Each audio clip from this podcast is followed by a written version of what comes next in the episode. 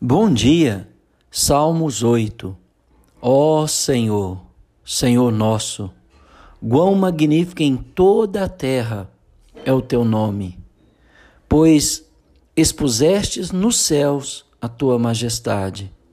Da boca de pequeninos e crianças de peito suscitastes força, por causa dos teus adversários, para fazeres emudecer o inimigo e o vingador. Quando contemplo teus céus, obras dos teus dedos, e a lua e as estrelas que estabelecestes, que é o homem que dele te lembres, e o filho do homem que o visites? Fizeste-o, no entanto, por um pouco, menor do que Deus, e de glória e de honra o coroastes.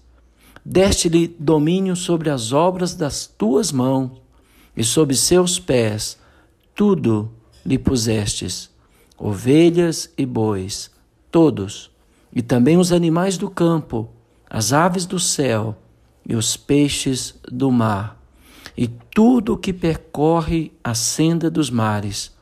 Ó Senhor, Senhor nosso, quão magnífico em toda a terra é o teu nome.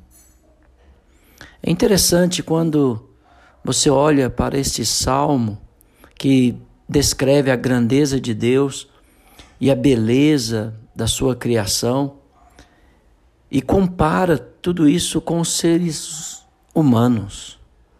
E é interessante que esses salmos, na sua beleza, realmente dignifica o ser humano o exalta, o coloca acima de toda a criação de Deus.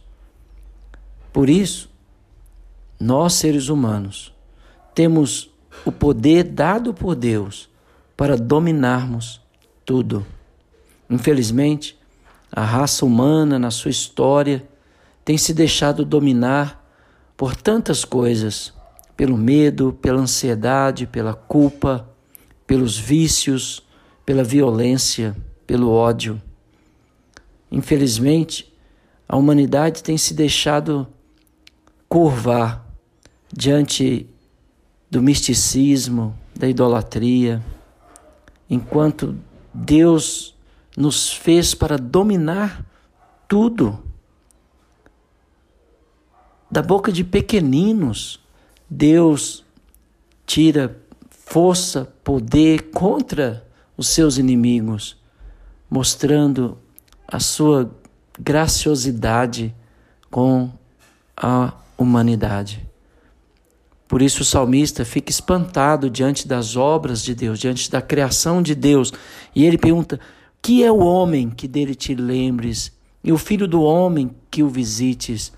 Deus está sempre em comunhão, em contato, presente conosco. E aí o salmista conclui dizendo que o Senhor nos coroou de glória, de honra, nos deu domínio sobre todas as obras das tuas mãos. E aí ele descreve que o Senhor nos coroou com a sua graça e seu poder para conquistarmos.